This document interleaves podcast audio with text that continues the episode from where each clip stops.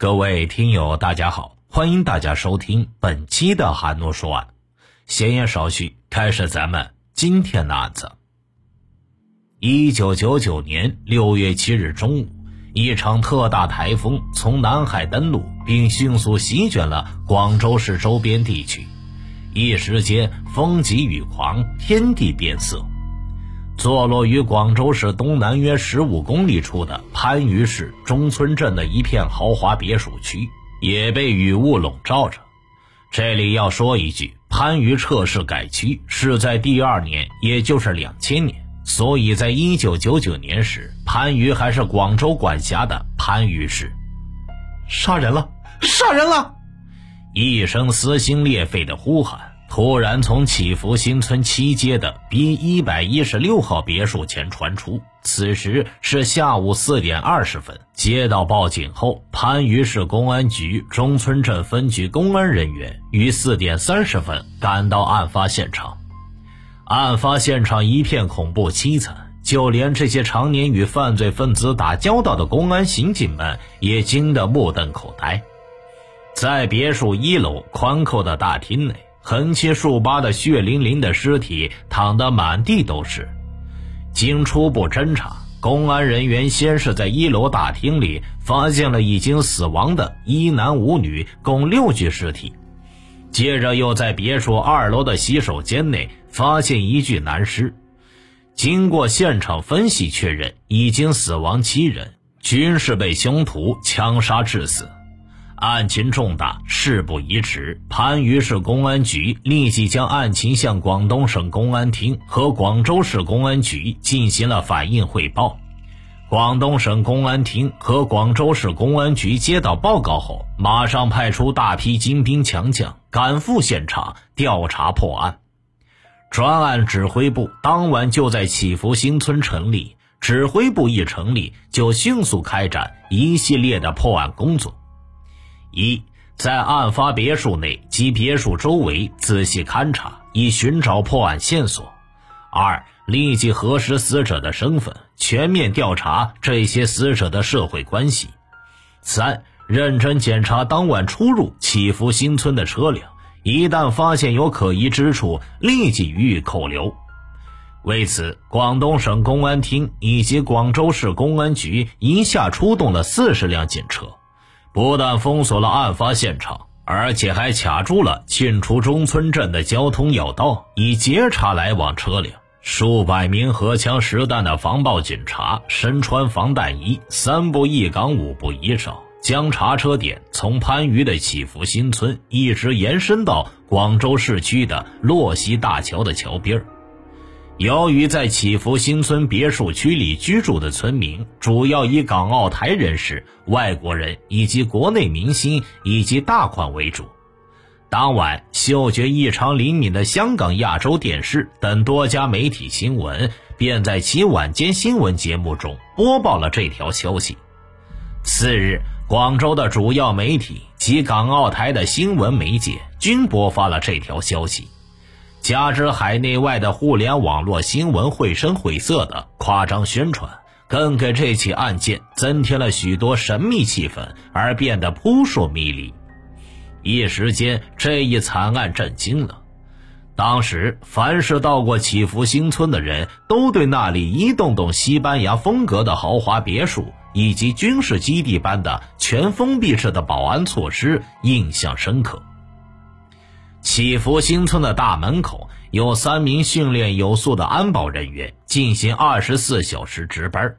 住宅区内也有多名安保人员进行二十四小时不间断的巡逻。在案发现场西侧处就有一个岗亭，凡居住在新村的居民一律需要凭新村制作并贴有本人照片的居民证才得以出入。外来人员一律要在登记所找人的姓名、住址后领取临时出入证，而且要有保安人员通过电话征得屋主的允许后方准进入。如果来访者驾车入内，必须要先登记司机的姓名、车牌、车型等，并留下驾驶证后才得以放行。发生这起特大恶性惨案的七街 B 一百一十六号别墅共有三层。一楼有客厅、饭厅、厨房和洗手间，二楼有两间大卧室以及洗手间，三楼是活动室和客房。警方进一步现场勘查，发现别墅的门窗均完好无损，而相邻的别墅也没有发现任何人有攀爬的痕迹。七名死者衣着整齐，各房间内都没有发现金钱、物品及首饰丢失现象。在三楼麻将桌上，烟灰缸和几部手机仍然完好。通过指纹鉴定，均未发现有他人触摸的痕迹。这一切无疑都说明这里并没有发生过激烈的搏斗，完全是有可能熟人作案。尸体检验证明，这七名死者均是因眉心、太阳穴近距离中弹致死。在现场的沙发底等隐蔽地方有七枚弹壳，经技术检验，这七枚弹壳均是同一支制式小口径步枪所发射。不久，七名死者的身份也很快查明了：一，房主名叫武振辉，香港人；二，武的母亲袁金香，广州人；三，武的姐姐吴启莲，香港人；四，武的女友贾丽华，澳大利亚人。五，贾丽华的母亲林瑞兰，广州人；六，五的朋友龚鹏，美国人；七，五的司机王某之妻张小川，番禺人。经过警方的深入调查，发现武振辉六月初从澳门经由珠海入境。案发当天，武振辉先是和龚鹏等几个朋友在别墅里打麻将。中午，朋友散步，别墅里就只剩下武振辉和龚鹏二人。中午一点零七分，武的司机王某开车载着袁金香、吴启莲、贾丽华、林瑞兰、张小川等五人从祈福新村外回到别墅前，接着自己又驾车外出到番禺市郊一家理发店理发。两个多小时后，他从发廊出来。先到幼儿园接了女儿回家，然后驾车到武振辉的别墅，准备再接妻子回家做晚饭。结果还没有进屋，便发现了凶杀案，并及时报了案。专案工作组综合上述种种迹象分析，得出几个判断：一、杀手应该是直接从大门进入，熟人作案可能性最大；二、杀手凶残嗜血，下手狠辣，射击精准，并将一系列暴露在外面的弹壳从容捡走。此人必是头脑冷静，像黑帮分子，甚至职业杀手。三，根据上述七人死亡时间推断，估计杀手在进入一楼客厅后，先将武振辉枪杀在沙发上，再到二楼枪杀了龚鹏，而此时五名女人恰好从外边进来。凶手于是逐一射杀，以杀人灭口。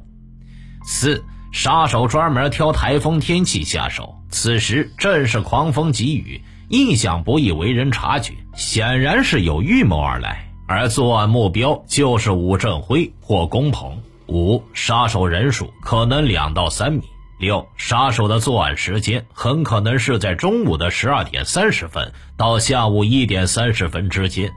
而司机王某驾车送五名女人回别墅，因过门而不入，所以逃得灭顶之灾。由于案件性质恶劣，影响重大，在六七惨案专案小组艰苦侦查期间，广东省公安厅厅长陈少基、副厅长朱明建、郑少东，广州市公安局局长朱慧生会同国家公安部领导多次亲自指导破案。使得案件的侦破工作得以有条不紊地进行着。专案小组派出近百名精兵强将，兵分多路，日夜兼程，奔赴香港、澳门、黑龙江、河北、河南、重庆、贵州、上海、湖南、北京等地，对死者武振辉、龚鹏及关系人做了大量艰苦细致的调查工作。调查结果发现，武振辉也罪行累累，绝非善类。武振辉原籍广东台山市人，一九七五年偷渡去了香港，四年后获香港居留权。一九九二年入住番禺祈福新村，他先后在祈福新村购买了三栋别墅。他九十年代中期曾在番禺做过倒卖汽车生意。一九九七年离婚，现有一子一女。近年来，他不务正业，在澳门开有私人赌场，并且有特大制毒贩毒嫌疑。一九九零年一月二十日，香港尖沙咀一家百货公司的金银珠宝店发生了一宗四百万元的珠宝大劫案。三名歹徒与前来围捕的近百名香港皇家警察对峙开火，被警察当场击毙一人，另两人仓皇逃脱。事后，香港警方发现这两名歹徒逃离现场时所驾驶的汽车正是武振辉的私家车。案发后不久，香港警方虽然在机场抓获了正要乘机离开香港的武振辉，但后来却因为证据不足，只好将其释放。武振辉在内地的家人也反映，他不务正业，而且心术不正，将来会不得好死。而另一名死者，四十三岁的美籍华人龚鹏，原籍在台湾。他一九九二年回中国内地经营药品生意，其在上海、珠海等地均开设有公司。他的生意做得比较大，社会交往也十分广泛，全国各地都有朋友。综合种种因素，警方最后断定吴振辉应死于仇杀。那么，杀手到底是谁？又在哪里呢？吴振辉在江湖黑道上的社会关系。极为广泛，警方在对武振辉的关系人进行大量排查后，一个叫苏贵彪的人纳入专案组的视线。苏贵彪，外号彪哥，时年三十八岁，香港人，原籍广东云浮市。他一九八零年偷渡香港后取得香港居留权，一九八四年因游荡被判罚五百元和守刑为一年。同年，又因抢劫珠宝行被香港法院判处十二年有期徒刑。警方在调查中发现，苏贵彪生性凶残，无恶不作，是负有多宗血债的在逃犯。他不但涉嫌参与贩制毒，并在湖南岳阳和广东惠州制造过两宗枪杀案。自从苏贵彪1997年从香港再次潜回内地后，就一直没有再回香港。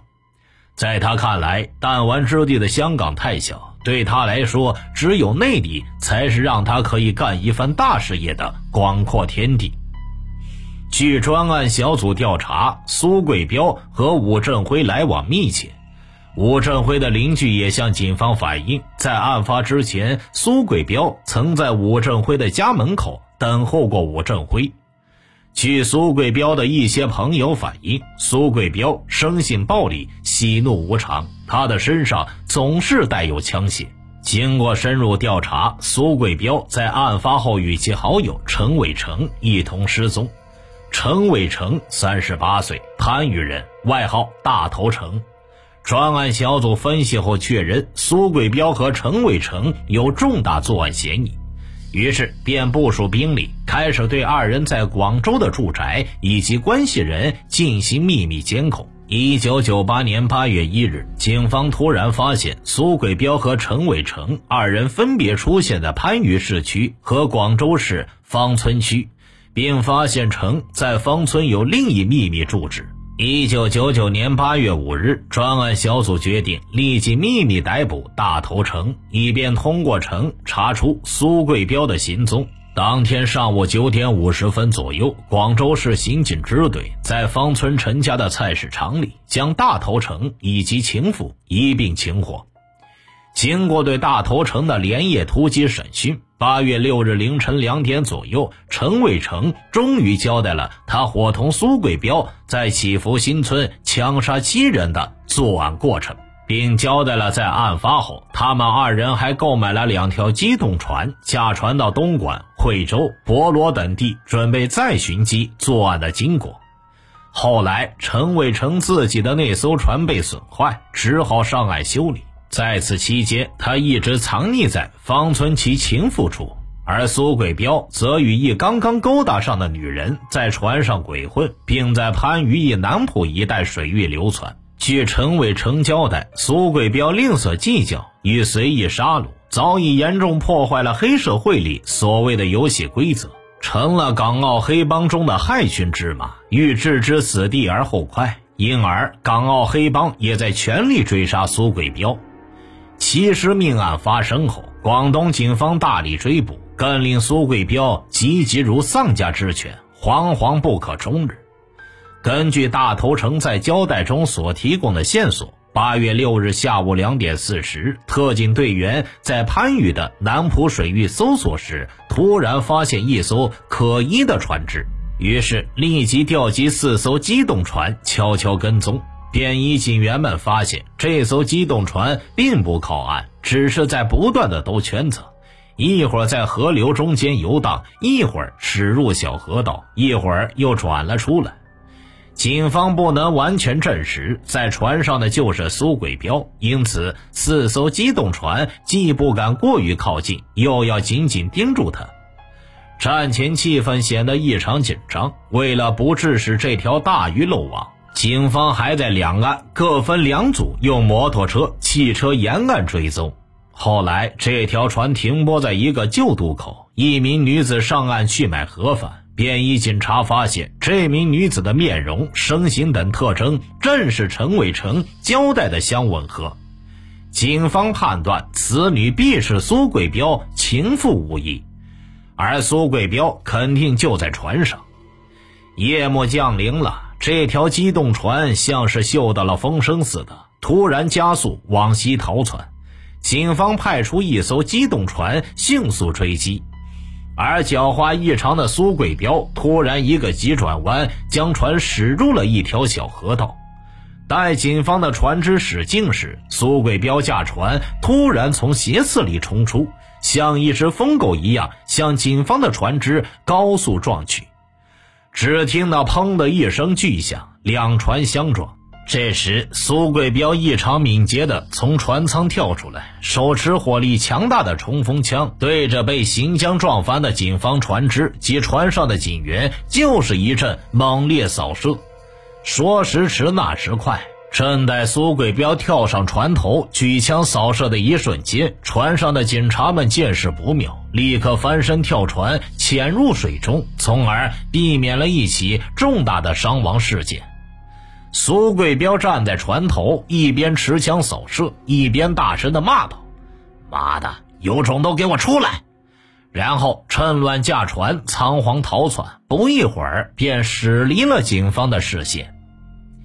一九九九年八月六日深夜，在得知苏贵彪竟然得以突破我重重包围并向西逃窜后，广东省公安厅厅长陈少基、副厅长梁国巨、郑少东及广州市公安机关的主要领导们立即连夜驱车赶到番禺市大石镇，亲自坐镇指挥围捕行动。警方出动重兵，在广州市的芳村区、海珠区和广州市中边的番禺市、顺德市、佛山市、南海市等地形成了一个大的包围圈，从水路和陆路二路开展了大规模的围捕战斗。八月七日凌晨一点多钟，我公安人员在距离南浦岛的水面上发现了苏贵彪所遗弃的机动船。在船上发现了各类武器和子弹一大批。八月八日上午十点左右，苏贵彪的行踪在广州市海珠区的南洲路被警方发现。专案组立即决定，马上在芳村区和海珠区重点布控，一面在各个车点盘查可疑车辆和人员，一面对苏贵彪关系人的住宅实行了二十四小时监控。一九九九年八月八日深夜十一点二十分左右，芳村区公安分局刑警大队特警中队五名民警在芳村区珠江隧道口检查可疑车辆时，截查了一辆夏利出租车。坐在车后排的只有一名乘客，此人三十到四十岁之间，下车后十分热情地和警察打着招呼。警察让其出示证件，此人掏出一张省府二办的工作证来。刑警仔细一辨认，察觉有异，接着见到他腰间鼓鼓囊囊，令其举起双手接受检查。警察在其怀里搜出一支带红外瞄准仪的五四式手枪，子弹已经上膛。特警队员见状，以迅雷不及掩耳之势，当即将其扑倒在地，牢牢铐住了他的双手。接着，特警队员又在其腋下搜出已上膛的仿六四式手枪一支，在车上的一个袋子里又搜出已压满子弹的微型冲锋枪一挺。令人可笑的是，此人被擒获后，面不改色心不跳，显得镇定自若。他居然拿出领导者的口气，十分严厉地批评特警队员，并声称自己是秘密警察，而且受国家公安部的派遣，正在调查番禺祈福新村特大恶性杀人案。八月九日凌晨两点左右，特警队员将此人押回广州市刑警支队，开始连夜审讯。经审讯证实，此人正是警方追捕已久的祈福新村七尸命案的主要嫌疑人苏贵彪。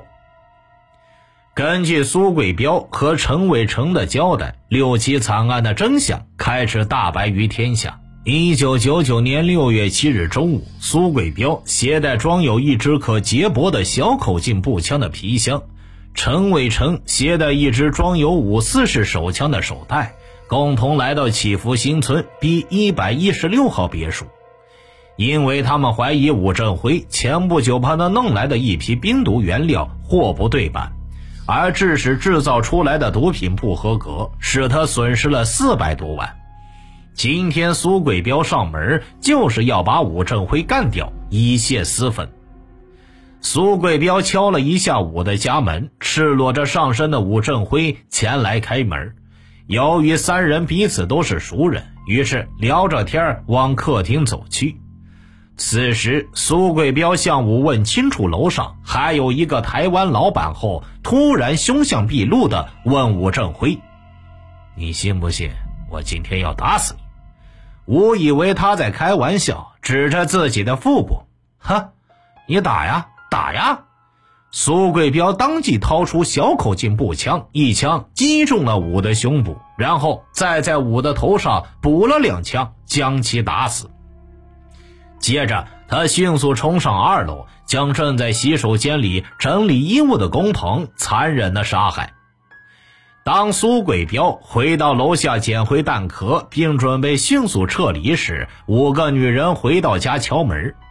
苏贵彪和陈伟成马上用枪逼着他们走进客厅。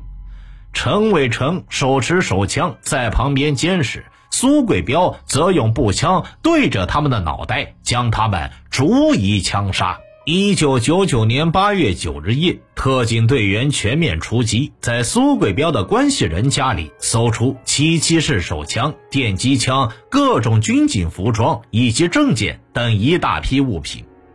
至此，警方共搜出九支枪械，包括五四式手枪两支、仿六四式手枪一支、微型冲锋枪两挺、小口径步枪一支。雷鸣登陆猎枪一支，高压气枪一支，电击枪一支，另有各类子弹二百六十九发，烈性硝铵炸药两桶，雷管七枚，冰毒五十克，还有各种作案工具一大批。